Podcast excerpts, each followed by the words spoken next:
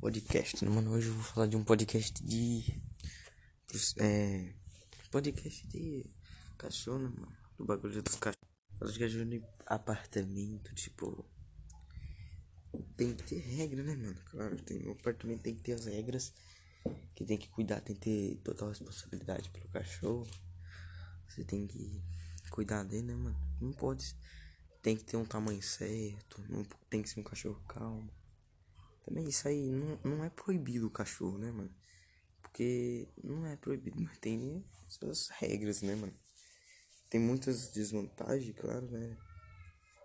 Porque você tem que cuidar do cachorro todo do dia, tem que levar ele pra passear, pra, pra ele fazer suas necessidades e pra você tem que catar as necessidades dele também, né?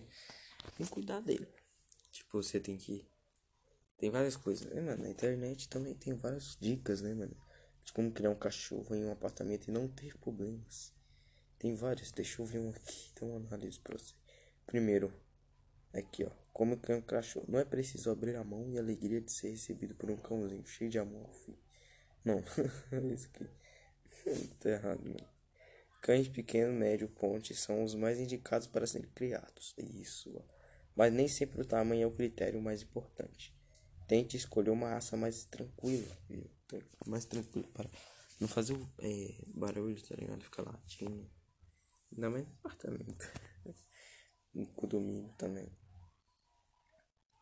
Se for adotar um, cacho, um cão sem raça definida, informe-se para o cuidador e respeito da sua personalidade. E, lá, e por os cães muito ativos precisa de espaço e mesmo seu aspecto não pode não se adaptar em apartamentos. Então tem cachorros que não se adaptam ao apartamento conta de ter pouco espaço.